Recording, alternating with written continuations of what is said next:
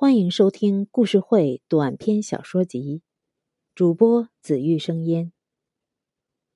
本故事是根据日本作家星新一的同名小说改编而成。星新一的作品处处充满幽默、悬疑和刺激，总有出乎意料的结局。故事的名字叫《绝妙的晚餐》。这是一对再婚的夫妻。妻子的前夫过世后，给他留下了丰厚的保险金和郊外的一栋房子。她和现任的丈夫就住在这栋房子里。这天晚上，妻子正在做晚餐，她煎好牛排，又从橱柜角落里取出一个小瓶子，轻轻的将瓶中的白色粉末。撒在一块牛排上，这是毒药，会把丈夫送上长眠之路。这样，她就能得到丈夫高额的生命保险金，使得自己的资产越来越多。此时，在餐厅里，丈夫正拿着一瓶白兰地，轻轻的开瓶塞儿，然后。从裤兜里掏出一个小纸包，把里面的白色粉末倒进酒瓶。这是毒药，将把妻子送上长眠之路。这样，他就能得到妻子丰厚的财产，供他玩乐挥霍。一会儿的功夫，餐桌上已经摆放好了美酒佳肴。对于夫妻二人来说，那充满期待的时刻即将来临。片刻之后，就能把倒下的对方塞进汽车后备箱，运到稍远一些的池沼，附上重物，沉到水底。就在这时，玄关处响起了门铃声，两个人不由得都皱起了眉头。丈夫去了玄关，一会儿就回来了，说道：“邮递员寄来一个小包裹，是客户寄的，估计是什么推销的样品，回头再拆吧。我们还是先享受美食。”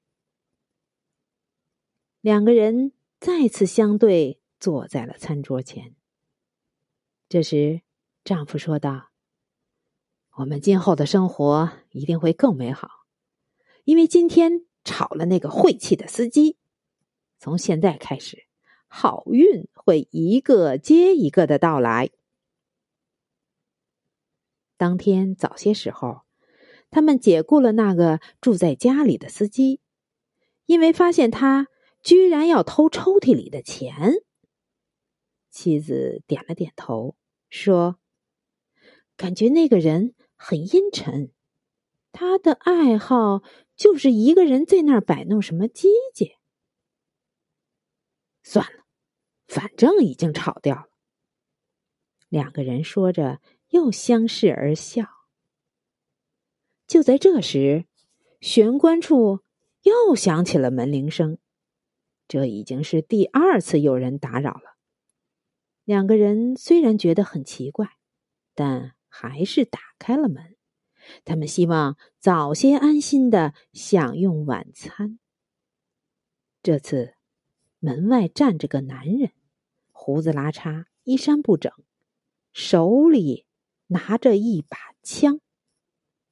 男人低声说道：“我是刚刚越狱的逃犯，不过只要你们老老实实的在沙发上坐着，我不会伤害你们。”夫妻二人不得不听从他的命令，并排坐在沙发上。突然，他们又被越狱犯下面的话惊得差点跳起来。“哦，好香的牛排！正好肚子饿了，我就不客气了。这儿还有酒。”越狱犯盯着餐桌，嘴里发出了口水上涌的声响。此时，丈夫的大脑渐渐恢复了思考，他开口说道：“万一有人来了怎么办？看见一个不认识的怪人，觉得奇怪，向警察报案就糟了。所以，你先把胡子刮刮，换套衣服，怎么样？那样的话，即使有人来了，我们说是朋友就没事了。然后你再坐下来，安心吃饭。”一旁的妻子听了丈夫的话，松了一口气，接着说道：“请您一定拾到整洁些，我丈夫的衣服您穿一定合身。”丈夫和越狱犯的体型有明显的差别，越狱犯穿丈夫的衣服根本不会合身。这句话引起了越狱犯的怀疑。你们说的也对，可是我想不明白，一个越狱犯突然跑到你们家来，对你们来说，这一定是个麻烦。可你们偏偏对我这么好，这是为什么？我们是不希望这个家庭被破坏呀。您想要什么，我们都给您。如果有需要我们做的事情，我们也会帮忙，只是请您不要胡来。妻子嘴上不停的说着，内心却想着：只要自己不死，只要越狱犯别误吃了给丈夫的牛排而弄得一切败露，其他的都好办。丈夫在一旁也不停的点头。越狱犯多少有些认可了他们的说法。好，我也不打算胡来，但是你们要是轻举妄动，我绝不会饶了你们。我们当然明白，那么就请您刮胡子吧。那个剃须刀在墙角的台子上，别客气，您尽管用吧。妻子竭尽娇柔的说道：“只要越狱犯不吃牛排，他可愿意提供任何服务。”好，你们可不要乱动哦。越狱犯没有放下手枪，他用左手拿起了剃须刀。等刮完胡子，他开始换衣服。他两只手轮换着拿手枪，警惕的套着袖子。夫妻二人根本没有逃跑的机会。这回该吃饭了。越狱犯把手枪放在了餐桌上。那个位置可以让他随时拿起枪，已经再也没有什么招数了。夫妻二人闭上了眼睛，等待着男人呻吟和倒地的声音。此时，门铃声再次响了起来，夫妻二人顿时松了口气，而越狱犯却紧张起来。他对妻子说道：“你去把人赶走，绝对不能放进来。”妻子打开门，进来了三个男人，不像是警察。妻子问道：“你们是谁呀？是不是走错了？我们正在招待朋友呢。”三个男人不说话，纷纷亮出了手枪。没有走错，我们早就盯上这家了。有点偏僻的独门独户，似乎很有钱。没想到今天还来了个客人，这也无所谓。说话沉稳的男人好像是个头。喂，你们俩，把他们三个绑起来。同伙听了他的命令，拿出准备好的绳子，开始绑人。夫妻二人老老实实的顺从了。越狱犯却反抗道：“等等一下，不要绑我！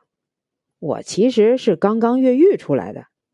你们要是把我绑上不管了，我就会被抓回去的。”盗贼头目挖苦道：“适可而止吧，没工夫听你的天方夜谭。你不是这家招待的朋友吗？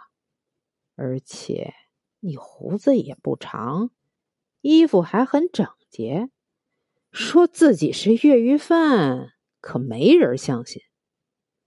说着，他又命令同伙：“喂，把这家伙的嘴堵上。”同伙过来，用毛巾把越狱犯的嘴堵上了。这会儿，盗贼头目又看向了夫妻二人，开口道：“说，钱放哪儿了？”丈夫立刻识相的回答：“现金放在隔壁房间的抽屉里，请拿到后尽快离开这里。”妻子也随之说道。啊，梳妆台上的盒子里有我的一些首饰，请随便拿。拿了东西，也请你们快点离开。嗯，你们倒是挺配合，那我们就不客气了。不过你们的表现有点可疑，一定还有什么好东西，我们慢慢找找看吧。对于盗贼来说。没有比寻找财宝更让人期待的事情。正在盗贼头目对夫妻二人颇有怀疑的时候，两个同伙突然叫起来：“哎，老大，你瞧这些菜和酒，在工作之前，我们先把他们干掉吧。”盗贼头目看了眼餐桌上的牛排和酒，点了点头。夫妻二人已经彻底绝望了，他们非常清楚，事情已经到了无可挽回的境地。可就在这时，房间里响起了一阵电话铃声。盗贼头目顿时紧张起来，但仍故作镇静的问道：“来电话了，有谁约好会打电话来吗？”夫妻二人都摇了摇头，他们心想：谁打的都无所谓。到了这个时候，无论再发生什么，都无所谓了，是吗？那就不要管他。单调的电话铃声响了一会儿，不久就停了。此时，在警署，一个警官报告道。长官，家里好像没人，电话响了半天也没人接。那太好了，我们马上去现场。上司听后松了一口气，然后转头对旁边椅子上耷拉着脑袋的男人说道：“你这个司机太可恶了，竟然因为被炒鱿鱼就要杀了人家夫妇，你还制造了定时炸弹。”冒充商品样本用快递送去，作案的手法太恶毒。还好家里没人，否则现在这功夫，在那个房间里的人都会被炸死。那你小子的罪可大了，你也算是恶人中的一个幸运的家伙喽。